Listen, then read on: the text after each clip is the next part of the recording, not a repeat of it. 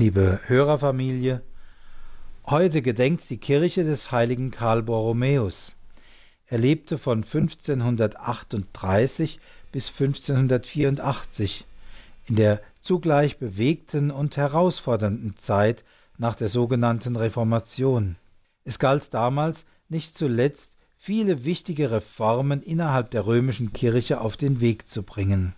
Dafür steht vor allem das Trienter Konzil, an dessen Durchführung und Abschluss Karl Borromäus beteiligt war. Viel Mühe und Kraft investierte Karl in umfangreiche Reformen auf der Grundlage der Konzilsdekrete. Mit der Gründung von Seminaren etwa sorgte er für eine gute Priesterausbildung.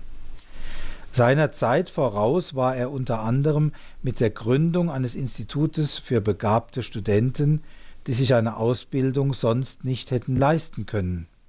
Aber auch die Pastoral vor Ort lag ihm sehr am Herzen, weshalb er unermüdlich durch seine nicht gerade kleine Kirchenprovinz reiste, um sich nach dem kirchlichen Leben und den kirchlichen Einrichtungen zu erkundigen. Eine Vielzahl weiterer Aktivitäten, darunter auch Einsatz, der Einsatz für die Pestkranken in Mailand, zehrten an seinen Kräften, die schon im Alter von 46 Jahren zu Ende waren. Er starb schließlich am 3. November 1584. Liebe Zuhörer, das Leben und Wirken dieses Heiligen hat mich nachdenklich gemacht, nicht zuletzt deshalb, weil manche Umstände und Gegebenheiten in der Kirche unserer Zeit und auch unseres Landes ähnliche Züge tragen wie damals im 16. Jahrhundert. Es ist nicht zuletzt die zunehmende Zerrissenheit innerhalb unserer Kirche, welche die Notwendigkeit von Reformen überdeutlich erscheinen lässt. Doch auch über die Frage, was denn nun eine echte Reform darstellt und was vielleicht am Ende zum Zerbrechen der Einheit führen würde, herrscht Uneinigkeit. Gerade deshalb finde ich es so interessant, wie und mit welchen Mitteln der heilige Karl Borromäus Reformen betrieben hat. Ich möchte ein paar Punkte nennen, die mir aufgefallen sind. Erstens, Richtschnur der Reformbestrebungen Karls waren die Dekrete des Trienter Konzils, also die inhaltliche Ausrichtung an der gültigen und verbindlichen Lehre der Kirche.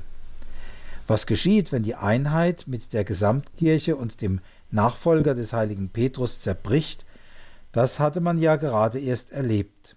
Karl Borromäus verstand es, auf die konkreten Erfordernisse seiner Zeit und in seinem Zuständigkeitsbereich zu antworten ohne irgendwelche Sonderwege zu betreiben. Zweitens. Mit der Gründung von Priesterseminaren und Bildungseinrichtungen sorgte Karl für die Nachhaltigkeit der Reformen, indem er für die Heranbildung derjenigen sorgte, die hernach deren Träger sein sollten.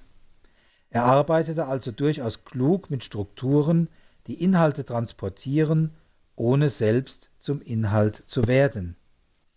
Drittens. In den Texten des Karl Borromäus ist zu erkennen, dass die Grundlage jeglicher Erneuerung für ihn eine tiefe und solide Spiritualität war. Das heißt, das, was er als Reform betrieben hat, steht auf dem Fundament von Glaube, Gebet, Beziehung zu Gott, Schrift, Sakramente. Das heißt, es ist ein geistliches Fundament. Beispielhaft dafür möchte ich mit Ihnen noch etwas in einen Ausschnitt aus einer Predigt des Heiligen schauen, die er auf seiner letzten Synode gehalten hat. Das heißt, er ist zunächst einmal, diese, dieser Text ist zunächst einmal an seine geistlichen Mitbrüder gerichtet, kann uns aber sicher allen wichtige Impulse geben. Manchen ist dieser Text vielleicht heute schon bei der Lesehore begegnet. Er beginnt mit der Feststellung, ich gestehe, wir alle sind schwach, aber Gott, der Herr, hat uns Mittel gegeben, die uns leicht helfen können, wenn wir nur wollen. Beispielhaft spricht er dann von einem Priester, der sich beklagt, dass ihm beim Chorgebet oder bei der Feier der heiligen Messe tausend Dinge begegnen, die seine Gedanken von Gott ablenken.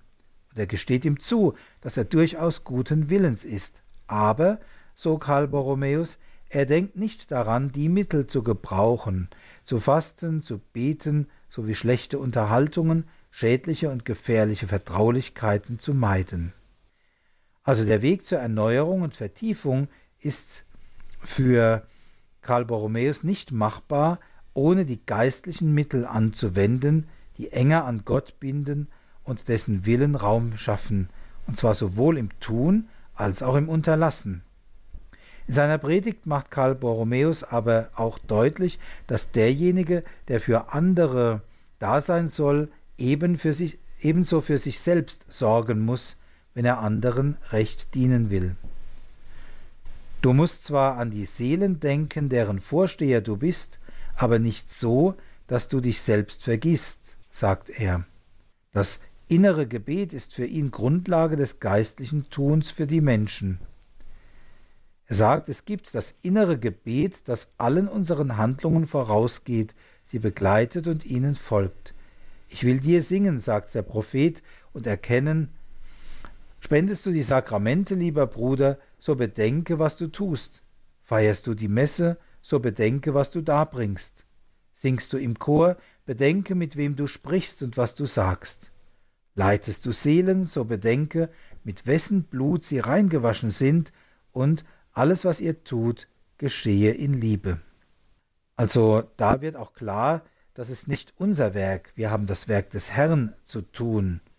Das innere Gebet ist die Grundlage für eine Vertiefung und damit auch Erneuerung des Tuns, in diesem Falle der geistlichen Mitbrüder des heiligen Karl Borromäus, aber ich denke, liebe Zuhörer, die grundsätzliche Richtung lässt sich daraus auch allgemein erkennen.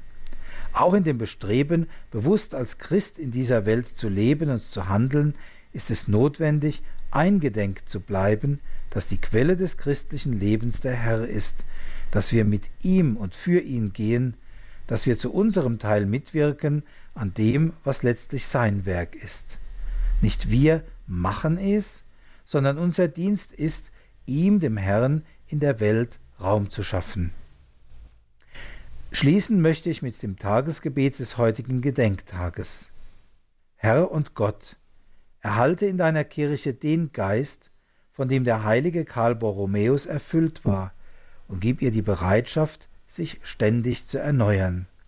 Gestalte sie nach dem Bild deines Sohnes Jesus Christus, damit die Welt ihn erkennen kann, unseren Herrn und Gott, der in der Einheit des Heiligen Geistes mit dir lebt und herrscht in alle Ewigkeit. Amen. Der Herr sei mit euch. Und mit deinem Geiste. Auf die Fürsprache des heiligen Karl Borromäus segne, behüte und bewahre euch und alle, die ihr im Herzen tragt und alle, für die ihr gebetet habt, der allmächtige und barmherzige Gott, der Vater und der Sohn und der Heilige Geist. Amen. Gelobt sei Jesus Christus. In Ewigkeit. Amen.